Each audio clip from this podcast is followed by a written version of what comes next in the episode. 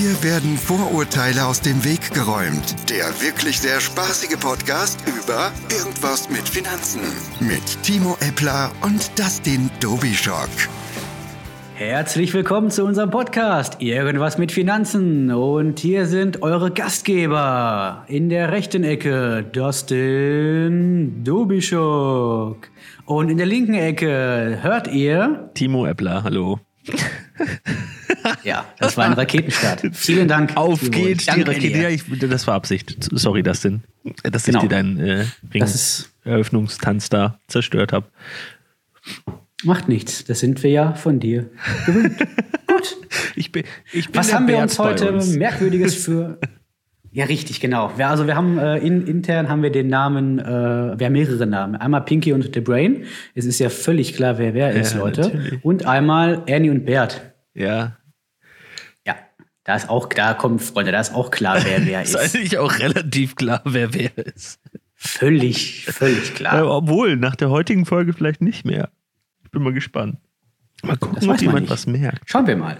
Was haben wir heute Tolles für euch vorbereitet in der Corona-Quarantäne? Wenn wir diese Folge, wenn ihr diese Folge irgendwann mal in fünf Jahren hört, dann hoffe ich, dass ihr sagt, ach, wisst ihr noch damals vor Jahren die Corona-Quarantäne und nicht, dass ihr denkt, oh, immer noch.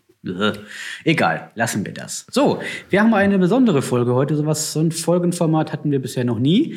Es ist eine Q&A-Folge. Wir haben mal ein paar lustige Fragen von euch gesammelt zum Thema zu irgendwas mit Finanzen halt und wollen die heute einfach mal beantworten, Ja, aber um oder? das kurz fortzuführen, ich, äh, wie läuft das? Ähm, ich frage, also in dem Fall fragt Dustin, aber jetzt ich frage mal, äh, welche Eisteesorte habe ich mir heute Morgen bei Penny gekauft?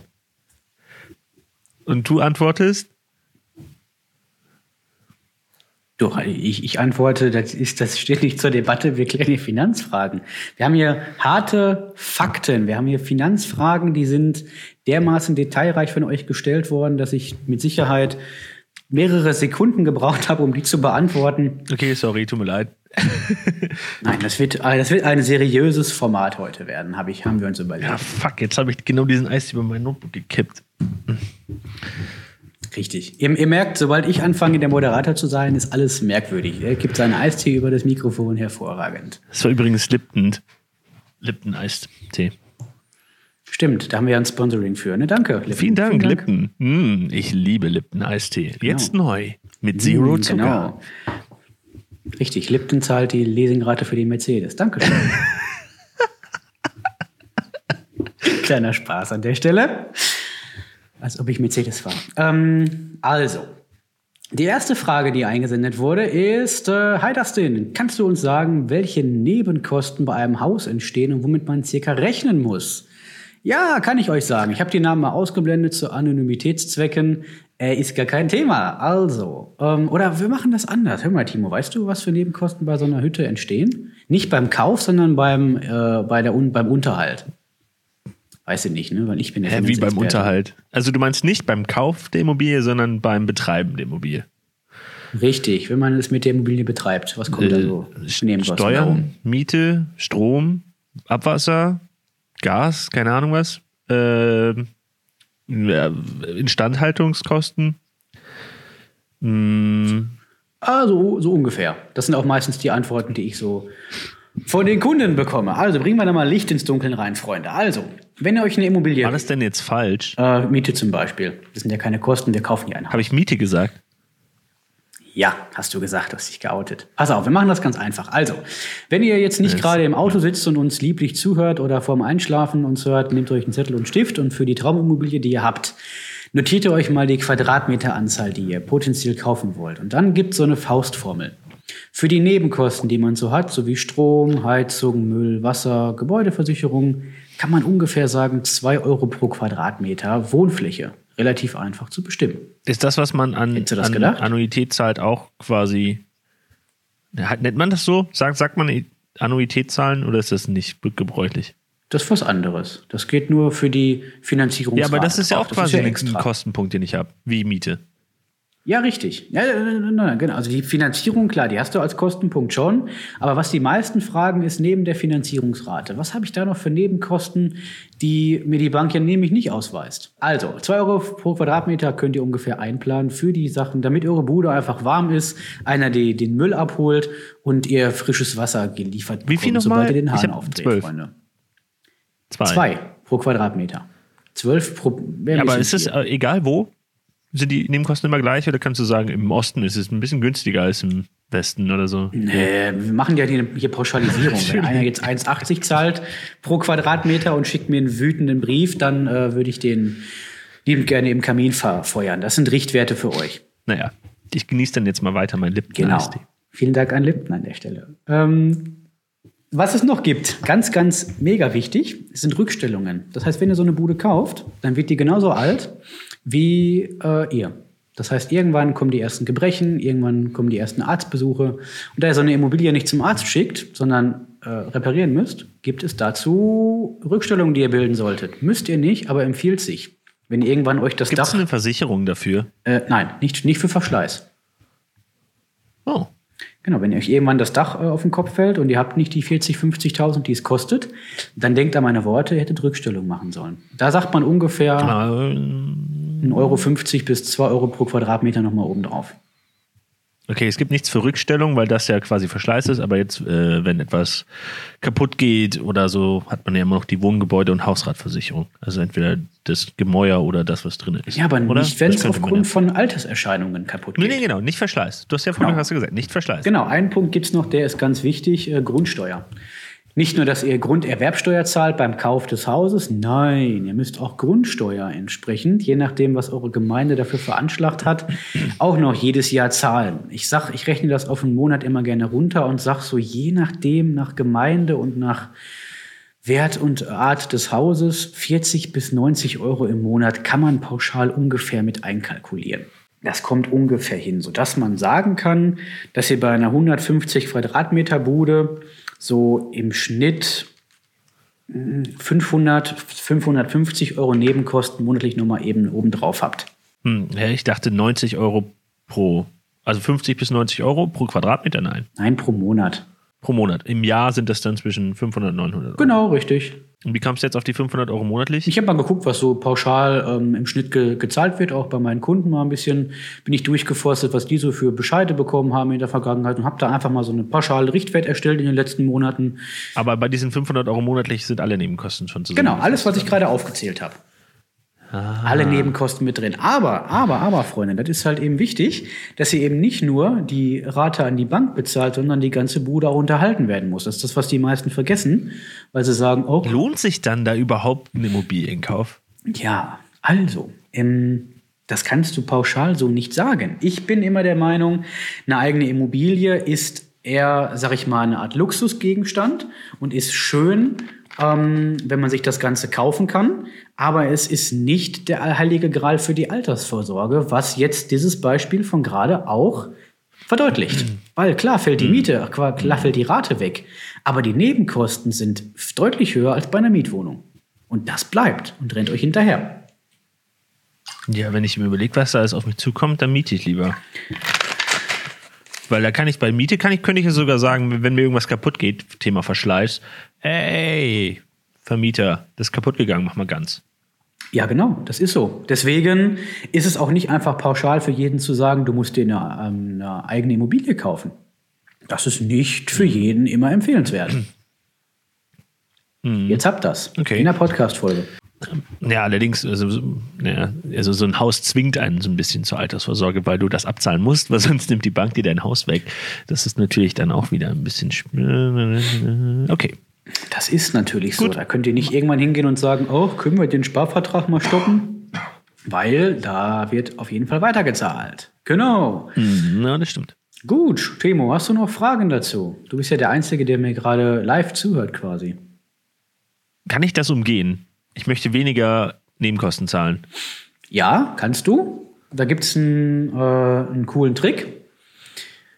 Du kannst, ja doch, ta tatsächlich. Ähm, haben ein paar Kunden von mir gemacht. Die haben sich eine, ähm, ein Haus gekauft mit einer großen Einlegerwohnung. Weil, wenn du ein großes Haus kaufst mit einer Einliegerwohnung, kannst du prozentual die Nebenkosten und Gebäudeversicherung und so weiter auf den Mieter umlegen. Klar hast du natürlich auch mehr Nebenkosten grundsätzlich, wenn du mehr Quadratmeter hast, aber ähm, je nachdem, was du dir für ein Häuschen kaufst, kann das schon Spaß machen. Du kriegst ja auch dann eine Mieteinnahme dazu, was deine Rate ja auch schmälert. So hast du dann insgesamt schon einen ganz guten Fitch gemacht, wenn du äh, 500 Euro Miete kassieren kannst, aber nur 1000 Euro an Rate an die Bank zahlst. Okay. Kann sich anbieten. Hast du sonst noch coole Ideen? Okay. Ja, ich habe überlegt, kann ich nicht irgendwie, äh, nee, ich habe ganz wilde Konstrukte mit eine Firma aus, die, die haut das, nee, wahrscheinlich geht das alles nicht. Wahrscheinlich nicht, ne, genau. Was uns nochmal da zu der, zu der ersten Eingangsfrage führte, ihr wisst, wer Pinky und wer Brain ist. Naja, heute ist alles umgekehrt. Heute ist alles umgekehrt, genau. Ich habe noch ein paar Fragen. Wir gucken mal, wie weit wir kommen. Ähm, ansonsten packen wir einfach ein, zwei Fragen mal in die nächsten Folgen, die da so äh, kommen an der Stelle. Ähm, was zum aktuellen Thema? Hm, genau, hier habe ich eine. Cool. Hallo Dustin, soll ich jetzt lieber in Gold investieren oder besser in Öl? Wie stehst du zu Einzelaktien? Kannst du mir einen Tipp geben? Habe gehört, dass. War, der muss erst, das sind drei Fragen. Ja, der hat hier die Fragen reingeknallt ohne Ende. Also, äh, ersten, erster Teil der Frage. Darf ich das beantworten? Ja, sicher. Also prinzipiell immer dann kaufen, wenn die Preise am, am, am maximalsten oben sind. Das ist sehr gut. Sehr gut, weil dann hat man etwas, was viel wert ist. Richtig, so genau so macht man es nicht.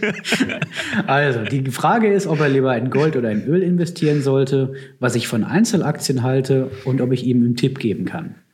Gut, der letzte Teil der Frage, den lasse ich jetzt mal außen vor. Zusätzlich hat er noch gehört, dass es sich lohnt, in Amazon zu investieren oder vielleicht auf Aktien zu gehen, die sehr stark gefallen sind, da sie aktuell in, günstig sind. Amaranth oder? Amazon, kennst du das? Das ist so ein Lieferdienst. Da ah, drückst du auf. Ich habe Amaranth, das ist irgendwie so ein, das ist so eine seltene Erde oder so, aber okay, sorry. Nein, Amazon. Amazon, ne? genau.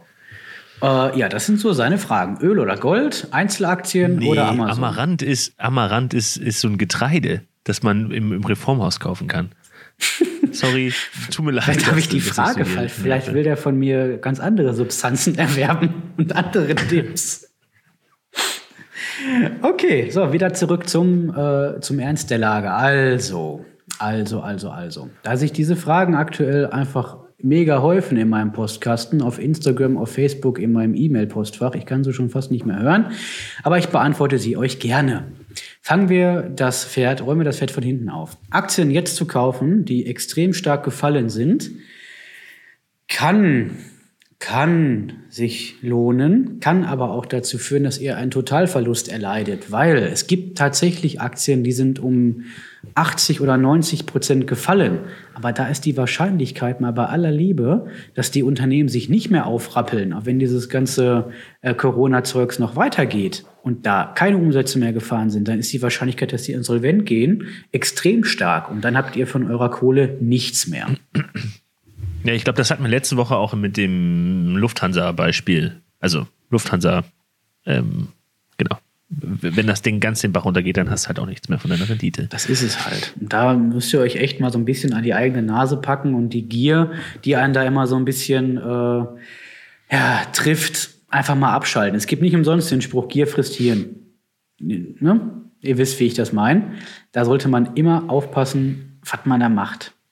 Oder Timo, was sagst du dazu? Ja, ja. Kann ich unterschreiben. Schön. Also ich habe Gier frisst Hirn, habe ich schon ganz oft gehört. Was sagst du als Psychologe zu dem Spruch, gerade wenn es um Thema Gier geht? Ich weiß nicht, ob Gier ein wirklich festgestecktes psychologisches Konstrukt ist. Ähm, ja, keine Leute gewinnen gerne und kriegen den Hals dann nicht voll. Gefühlte Wahrheit. Ich kenne keine Studie gerade dazu oder keine Ahnung was. Ähm, Bauchgefühl ist immer gut und äh, sich ein Ziel setzen. Also so würde ich das machen, rein pragmatisch. Ich möchte das und das erreichen. Und wenn man das erreicht hat, dann äh, abschöpfen und dann neue Strategie und nicht einfach festhalten, nicht, nicht zu sprunghaft sein. Dann passiert das mit der Gier auch nicht, weil das sind meistens solche irgendwelchen spontanen äh, psychischen Einfälle, die der Körper da hat. Also eine Strategie, die im kühlen Kopf äh, gestalten und dann durchziehen und dann eine neue Strategie bauen.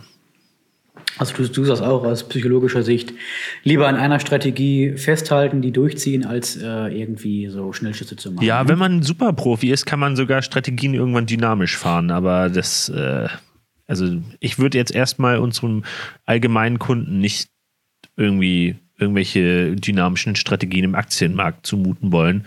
Dafür hat er ja dich. Das ist so.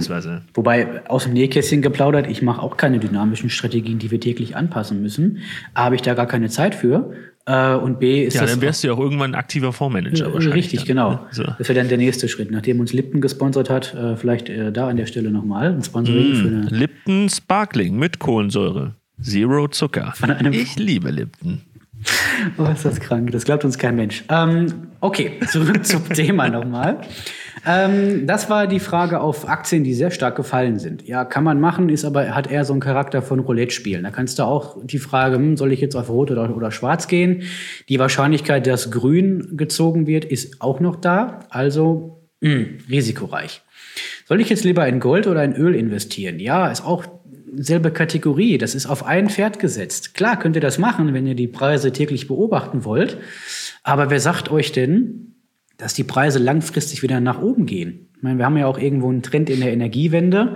Und wenn ich mir die Benzinpreise angucke und jetzt den aktuellen Ölpreis, äh, nö, da scheint dann der Benzinpreis auch teilweise, naja, nicht unbedingt vom Öl abhängig zu sein, wenn ich mir die Preisschwankungen da anschaue.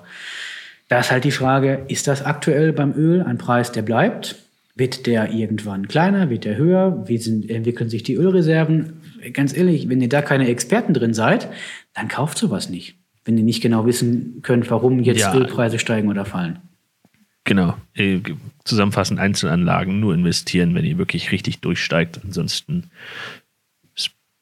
ja, streuen, oder? Ja, das ist, das ist halt das, was ich immer wieder predige. Wenn ihr da breit streut, nehmt ihr die gesamte Entwicklung des gesamten Marktes mit und habt immer noch eine ziemlich auskömmliche Rendite von so, weiß ich nicht, 8 bis 10 oder 11 Prozent im Jahr. Äh, kann man schon mal machen. Im Vergleich zu dem, dass die meisten auf dem Sparbuch Kohle rumliegen haben, wo sie wahrscheinlich bald Negativzinsen für kriegen. Ja, und gü- gü- günstig äh, gemanagte, in Anführungsstriche passiv gemanagte Indexfonds, die profitieren ja dann meistens auch noch von dem sogenannten Cost-Leverage-Effekt. Ihr kauft in teuren, äh, also nee, in günstigen Situationen wie jetzt ein und dadurch wird die Miese, die ihr macht, auch relativ schnell wieder ausgeglichen. Beispiel an meinem Depot, es waren jetzt vor, ich glaube, zwei Wochen, drei Wochen waren es minus 22 Prozent. Zwei Wochen, minus 22 Prozent. Mittlerweile bin ich schon wieder bei 8. So, also es, äh, das ist dann der Cost-Leverage-Effekt, ne? Weil die Depots steigen wieder und das, was man in Miese hatte, wird jetzt langsam wieder mit dem frischen Geld, was reinkommt, aufgeholt. Das funktioniert bis zu einem gewissen Punkt, weil irgendwann ist die Masse, die an Geld bei so einem Sparplan äh, entgegen dieses äh, Effektes des Zukaufes steht, nicht mehr in einem Verhältnis.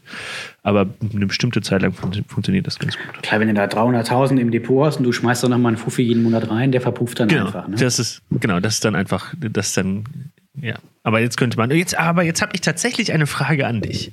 Wir haben uns auch schon mal kurz drüber unterhalten, glaube ich.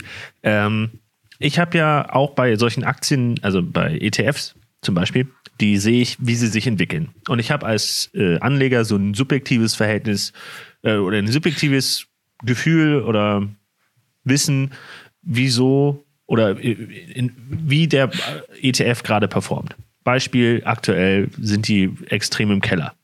Und ich glaube, dass so ein ETF, der einen großen, einen großen Index äh, abbildet, dass der tendenziell wieder nach oben geht.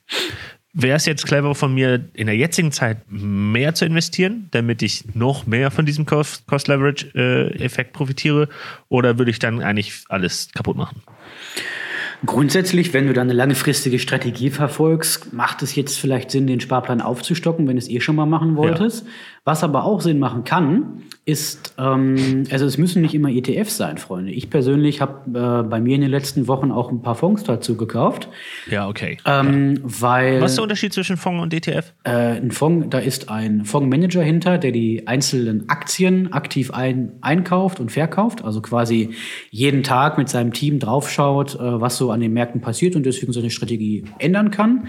Und ein ETF, das, da ist halt ein starrer Index hinter. Das heißt, da werden bei einem DAX-ETF zum Beispiel Ja, gewisse Quoten abgebildet von den 30 größten deutschen Unternehmen, aber die Quoten, die sind, die bleiben halt. Und da ist kein Fondsmanager, der die einzelnen Titel dahinter regelmäßig ändert.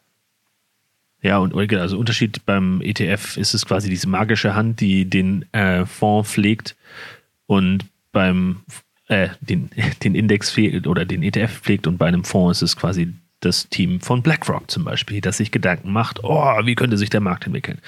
Genau. Hm. Beides kostet natürlich. BlackRock, Dafür ist die lecker. Perf- äh, Hm. äh, ist die Performance von einem aktiv gemanagten Fonds meistens besser? Das kommt drauf an, tatsächlich. Darüber, ähm, ja, da gibt's, na, der, die eine Fraktion sagt, nein, ETFs sind besser, weil die sind viel günstiger. Und die andere Fraktion sagt, nein, ein Fondsmanager kann über dein Geld wachen. Meine persönliche Meinung ist, dass es durchaus äh, viele Fonds gibt, die ihren Job deutlich besser machen, weil sie am Markt entweder groß streuen, was natürlich dann äh, ein Fingerspitzengefühl vom Fondsmanagement entsprechend äh, zu verdanken ist, dass der besser performt. Und es gibt manche Sektoren, wie zum Beispiel den Technologiesektor.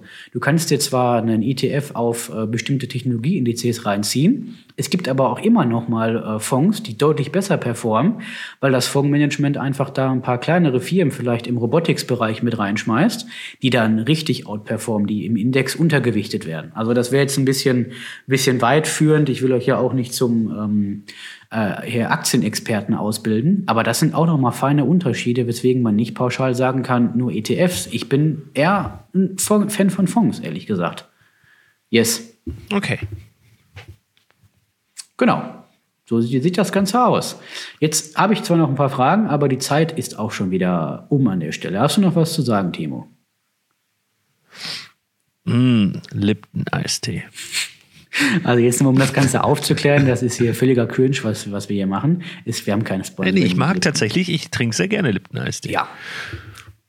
So sieht das aus. Gut, Freunde, wenn euch die Folge gefallen hat, dann lasst uns einfach ein Like da auf Instagram und auf Facebook. Und wenn ihr sagt, Mensch, das, was der das denn da die letzten, wie viele Folgen? 53 Folgen erzählt hat, klingt eigentlich ganz cool. Ich habe mir jetzt alle dreimal angehört und will jetzt endlich mal beraten werden. Dann auf www.dustindobischock.de kostenfreies Erstgespräch buchen und dann habt ihr mich bald auch live in eurem Ohr. Ja. Und wie immer, verfolgt uns auf Instagram und Facebook, äh, timo.eppler. Ja, wie Fragezeichen. Timo.eppler. Ausrufe, also ohne Ausrufezeichen. Ich sag nochmal, Timo.eppler bei Instagram. Ich freue mich über eure Nachrichten. Und Dustin-Dobischock. Wir freuen uns auf euch. Mm, Und hier, genau. Postet alle eine, eine Lipton Eis-Teedose und markiert mich da drauf. Sehr cool. Bis zur nächsten Folge. Arrivederci. Tschö.